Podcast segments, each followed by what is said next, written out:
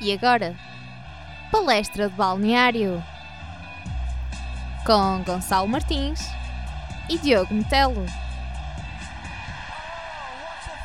Olá, daqui Gonçalo Martins Olá, daqui Diogo Metel. e juntos estamos a apresentar um episódio especial de seleções.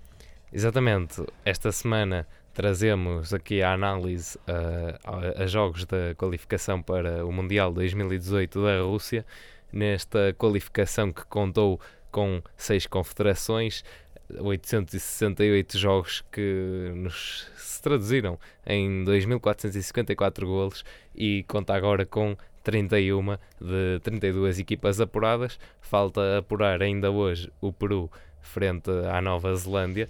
Joga-se às 2 e quarto da manhã e na primeira mão, recordo, ficou 0 a 0. Entretanto, uh, e já que estamos a falar de outros qualificados, mais recentemente a Austrália venceu 3 a 1 as Honduras e uh, na primeira mão tinha ficado 0 a 0, portanto passa assim para, para a próxima fase, a fase final, e consegue chegar à sua quinta uh, presença em mundiais. Vamos falar da, dos Jogos Europeus, mas ainda aqui rematando ainda um bocadinho ao lado, uh, na parte da, de África, as seleções apuradas foram Marrocos, Senegal, a Tunísia, que re regressaram assim a, esta, estas fases finais, uh, já com uma presença da, da Tunísia que não se via desde 2006, uh, e também uh, o Egito e a Nigéria, que se qualificaram ainda com um jogo de sobra. É, há aqui um aspecto curioso, é que nas últimas duas edições de Mundiais tinha sido o, o quinteto que partiu da, da África, tinha sido a Argélia, a seleção dos Camarões, da Costa do Marfim, do Ghana e da Nigéria. Portanto, aqui só a Nigéria a conseguir ir uh, novamente. Uh, passando então aos Jogos Europeus como prometido, vamos começar por falar do jogo da da Suíça contra a Irlanda do Norte, uh, que na, na primeira mão ficou uh, 0-1 para, com a vitória para a Suíça e na segunda mão 0-0. Curiosamente, os três jogos da segunda mão uh, até ao jogo da Dinamarca ficaram todos 0 a 0. Também já tinham na primeira mão uh, resultados bem definidos. Por exemplo, a Croácia que tinha vencido 4 a 1. No primeiro jogo da, da primeira mão foi bastante, bastante equilibrado, com um jogo, diria, mais dominado pela, pela Suíça, a conseguir uh, criar as oportunidades de maior, de maior perigo com uma Irlanda do Norte a atrever-se a jogar mais também no contra-ataque. Uh, sim, é possível ver isso, até porque, na minha opinião, a falando assim nos dois jogos, na primeira e na segunda mão, acho que a Suíça foi quem fez o jogo que queria fazer, foi a equipa que demonstrou que dominava nos dois jogos. Penso que a Irlanda, neste aspecto, participou mais no jogo que a Suíça construiu do que propriamente o que eles fizeram, até porque no primeiro jogo, e penso que toda a gente sabe, ou tem mais ou menos a noção, a Irlanda não fez um único remate à baliza. Foram quatro, numas tentativas de quase 20 eh, pela parte da Suíça, que infelizmente só, só foi eh, conseguido o golo, ou seja, eh, a vitória da Suíça só foi conseguida através de Ricardo Rodrigues na, por penalidade na segunda parte Uh, contudo, isto é um bocado estranho, não é? Quando se vê tanto, tanto ataque e tanto remate e só conseguem finalizar uh, através de uma grande penalidade. Penso que em relação ao primeiro jogo não há muito a dizer a não ser só Suíça. Acho que se eu pudesse resumir o jogo numa palavra era Suíça. Sim, uh, de recordar que o, assim, os grandes nomes da, da Suíça como Shakiri, Shaka, também Seferovic, uh, que curiosamente depois no, no segundo jogo acabou por sair bastante uh, assobiado, mas também Liechtensteiner uh, e do lado da, da Irlanda do Norte uh, também com, com alguns bons valores, a começar também pelo, pelo guarda-redes, McOvern, Uh, e também com, com Davis, Steven Davis, que penso que é uma das mais-valias da, da equipa. Na segunda mão, o resultado já foi assim um, um 0 a 0 com algumas dificuldades uh, e até uh, sustos que a Irlanda do Norte conseguiu provocar à Irlanda, a, a Irlanda do Norte conseguiu provocar à Suíça, uh, a conseguir a arriscar mais também, porque de facto tinha perdido em casa e tinha de ir conquistar lá a vitória. Sim, no segundo jogo já, já, já foi possível ver uma Irlanda do Norte, ao mesmo tempo, apesar de ter conseguido jogar em grande parte do tempo o jogo da Suíça também conseguiu fazer, muitas das vezes, como tu disseste, alguns perigos e que a Suíça ficava assim no, uh, mal parada, não é? Porque só tinha a, a diferença teria, só estava a um, a um golo. Se a Irlanda marcasse e ficasse nos 90 minutos, ia, isto ia prolongar, ou seja, ia ser cansativo. Uh, contudo, acho que no aspecto da Irlanda do Norte, uh, no segundo jogo, acho que houve evolução na equipa, uh, pelo menos na mentalidade de jogo. Uh, penso que foi bem pensado por parte de O'Neill para um, atacar, digamos, ou seja, criar uh, algum poder ofensivo na, Sim, na mentalidade a, a, dos jogadores. A primeira parte, ora, deixa só dizer isto, na primeira parte até a Suíça ainda conseguiu criar oportunidades, mas depois foi mais a, a Irlanda a conseguir os ataques e não só em contra-ataques, conseguiu mesmo construir o Construir, jogo, há mérito sim, sim. aí. Sim, é, e era isso que eu, que eu ia dizer. Acho que, apesar da Suíça eh, ter empatado com a Irlanda no segundo jogo, acho que mesmo assim foi quem dominou mais. Eh, e por isso é que eu disse que na, se, eu, se eu descrevesse os dois jogos, diria só Suíça. Mas acho que é importante salientar que no segundo jogo e dar mérito à Irlanda do Norte da evolução que teve, ou pelo menos o, o espetáculo que depois conseguiu produzir numa segunda mão. Sim, e vamos agora falar de, de, outras duas seleções, a Croácia e a Grécia. A Croácia recebeu e venceu por 4 a 1 a Grécia e começou curiosamente a vencer por uma grande penalidade uh, convertida por Modric uh, e isso depois deu também a, a alguma sustentação para um bom desempenho da, da Croácia, que ainda viu Sócrates a marcar aos 30 e ali a, a reduzir, mas logo de seguida, aos 33, uh, eh, consegue marcar e fazer ali o 3 a 1 e isso quebrou um pouco o, o ímpeto que a Grécia poderia ter ao ressurgir depois do 2 a 0.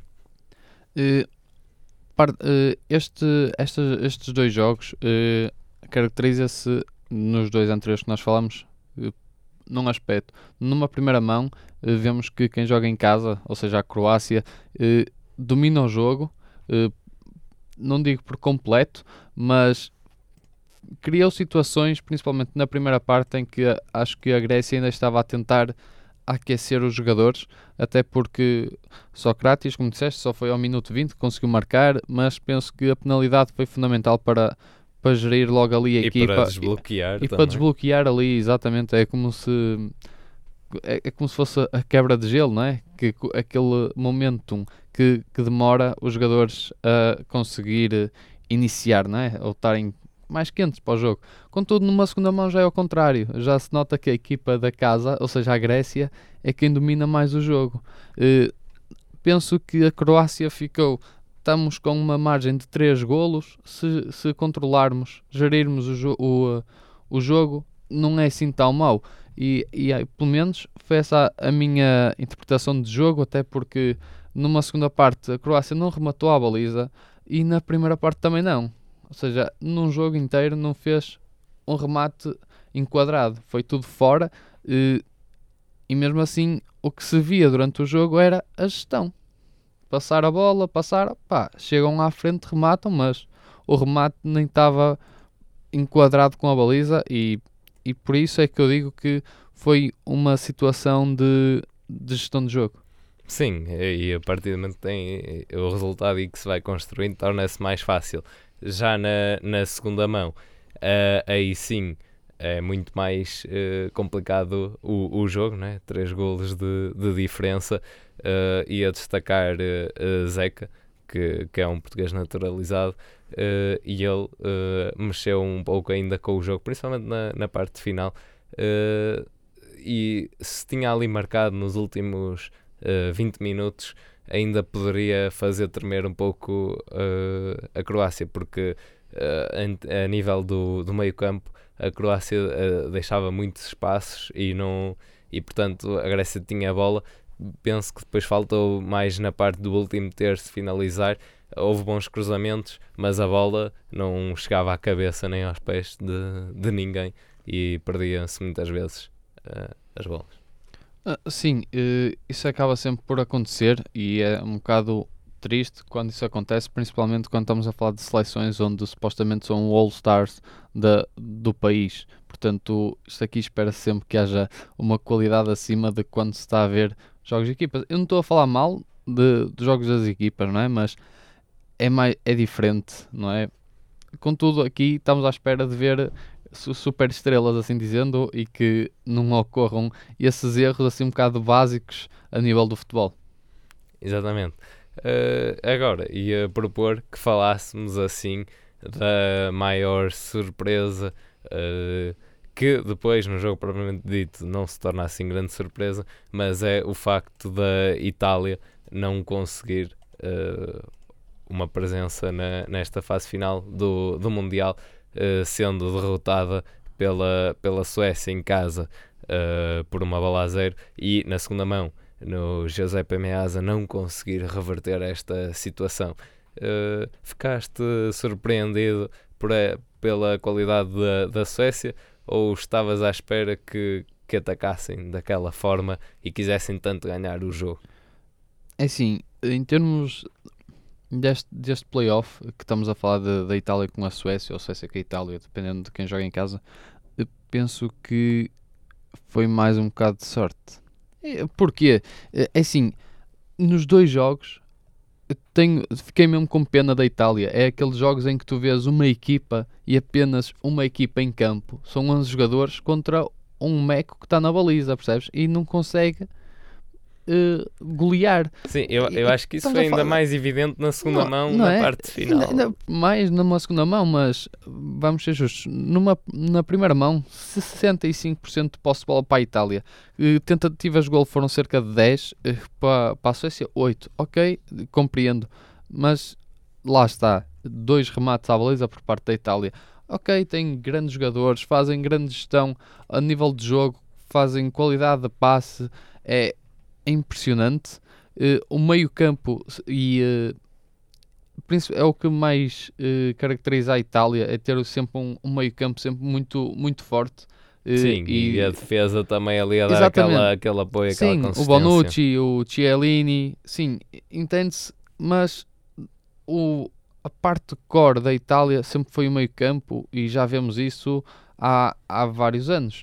Uh, e geralmente com uh, uma formação de jogo de 3-5-2 que já é o que nós vimos é o que já estamos habituados de, de ver na seleção contudo uhum. numa numa segunda mão uh, tenta novamente uh, a Itália por parte de Ventura de, com a mesma formação de jogo mas que mesmo assim não consegue marcar a Suécia bastava um golo para conseguirem ir a prolongamento. Mas não, a Suécia foi, uh, teve a bola e marcou. Sim, uh, isto, foi, isto em duas mãos foi o que aconteceu. Foi só isto. Eu, eu, eu fiquei mesmo com pena da, da Itália de. De. Sim, de não ter conseguido, mas é assim, a Suécia ainda conseguiu, principalmente na, na primeira na primeira mão, ter ali as oportunidades de Berga aos 37, mas é isso, é, acho que foi a eficácia e aproveitarem o momento em que Jacob Jonathan entra aos 57 e eh, logo após entrar, 4 minutos depois, consegue chegar, chegar ao golo. Sim, mas uh, estamos a falar de, de 45 minutos para 180. Sim, sim, okay, sim. Não, uh, e também tem sorte porque a bola bate em De Rossi, não é? E acaba por, uh, por entrar. E acaba por entrar, não é? Mas isto aqui foi um jogo, for, foram duas mãos muito, digamos, fora do normal. Porque nem, uh, não é muito normal ver uma, uma Suécia, principalmente numa segunda, numa segunda mão, a não fazer nada eles, eles simplesmente apareceram para não levar com falta de comparência. Pelo menos foi o que eu, foi que eu senti. Não senti presença nenhuma, não, não senti que os jogadores estavam lá mesmo com a vontade de jogar e de querer ganhar ou até mesmo empatar. Pelo menos foi essa a sensação com que fiquei e, uh, e como adepto fiquei triste com, com o, o resultado, obviamente, porque naturalmente viu-se uma equipa que trabalhou arduamente para conseguir passar e não conseguiu. Não conseguiu. Pois, é, é assim, na, na segunda mão, depois a Itália tendo, tendo obrigatoriamente de, de ganhar, uh, há assim uma, uma crítica geral que é ao treinador, principalmente, por ter deixado El Sharawi de, até aos 63 minutos no banco e ter ficado também uh, Insigne, uh, por exemplo, uh, e, e, até Rogani, uh, mas se bem que para aquela posição não era, não era assim muito necessário, mas se, senti que o jogo uh, não exploraram muito, ou melhor, as alas, não é? E depois quebrava ali no meio a bola. Uh, ficava assim com, com a Suécia sempre a conseguir libertar-se e a afastar as bolas uh, num jogo assim mais, mais complicado. Uh, muitas vezes até diria que a Itália tinha, tinha a bola, sempre, sempre teve, mas com a boa ocupação de espaços da, da Suécia é que não conseguia uh, fazer bem, uh, dar um bom uso à, à bola. Apesar de que teve imensas oportunidades uh, e talvez se tivesse apostado em mais unidades atacantes e num futebol total lá à frente ao ataque, talvez conseguisse com um pouco mais de velocidade desmembrar aquele bloco da, da Suécia que, eh, estando lá para comparecer e, e não levar o, o está, aquela derrota por comparência, apresentou quase que um autocarro. Uh, portanto, à, à frente da baliza, mas uh, usou as armas que tinha para conseguir uh, aquilo a que se propôs, que era entrar para o Mundial. E assim, em, em estilo de curiosidade, é a 11 presença da, da Suécia. Uh, e, o, e, o, e o melhor desempenho também da Suécia aconteceu em 1958, uh, eh, foi derrotado na, na final e agora também uh, acho que tem de melhorar bastante para, para conseguir bons resultados, mas tem este trunfo de ter eliminado a, a Itália e de facto é aqui um algo mesmo triste, Sim, é, Buffon. É, é bom. Uh, ia dizer só de Buffon que de facto com 175 internacionalizações acaba por eventualmente já não vai uh, a mais nenhum mundial. Uh, a carreira não penso que não vai durar tanto tempo uh, e é muito, muito complicado. Sim, mas não é só ele, são mais dois jogadores. Sim, o Chiellini também penso que também já não consegue chegar. Mas ao Mundial.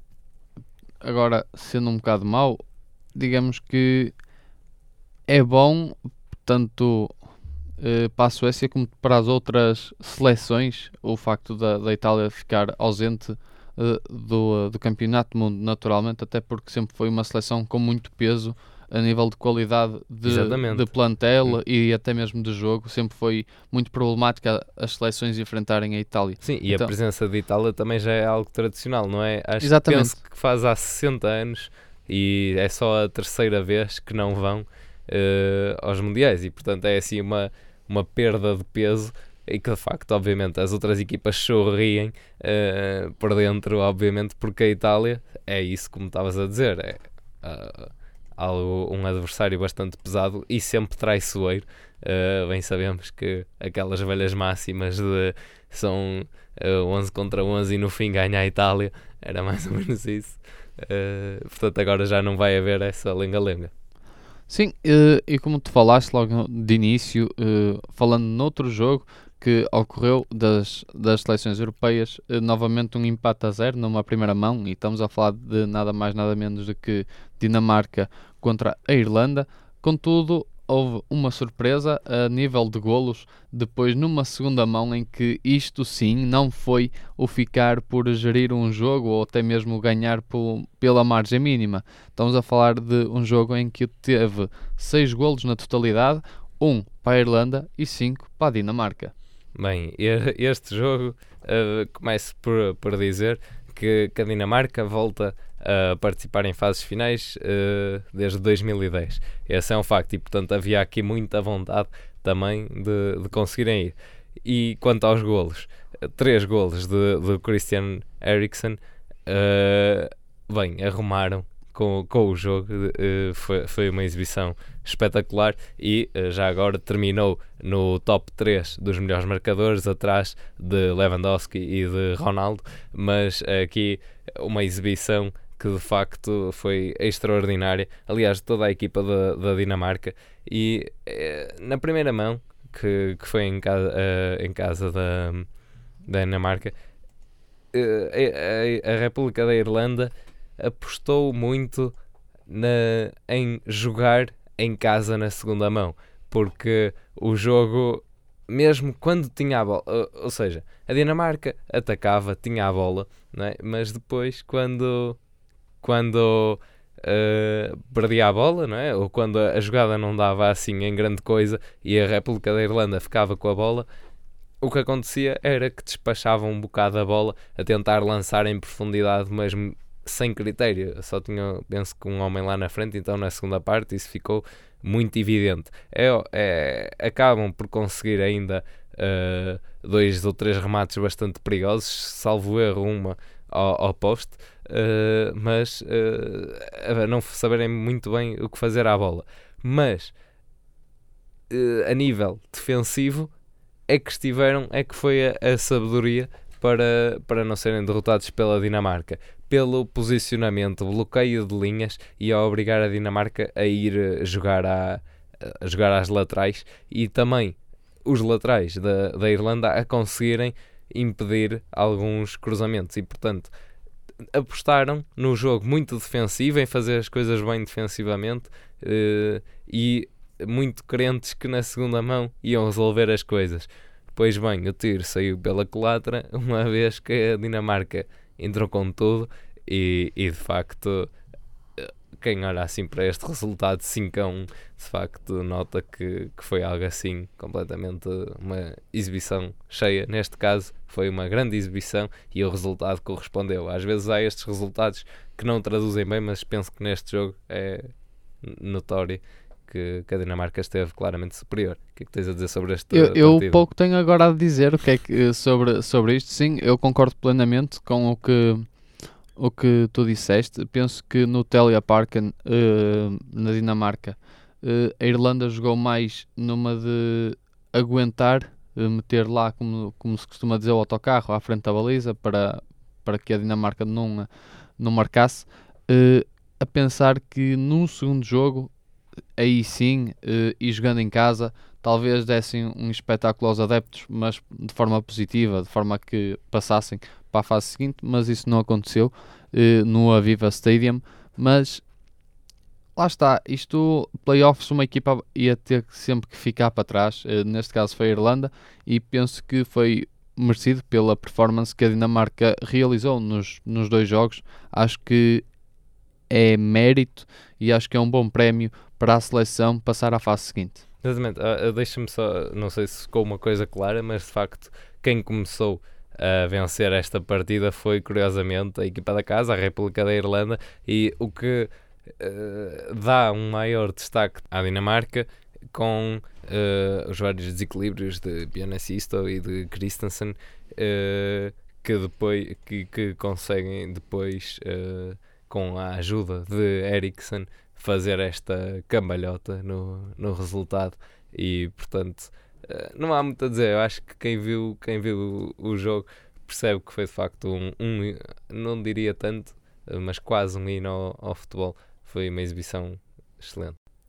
E remeto agora para o sorteio da fase final que vai ocorrer no dia 1 de dezembro de 2017 portanto está aí à porta e depois vão poder acompanhar na nossa página de Facebook e uh, o, o Mundial em si vai decorrer entre 14 de junho e 15 de julho e vamos ver quem é que vai participar na final e quem será o verdadeiro vencedor.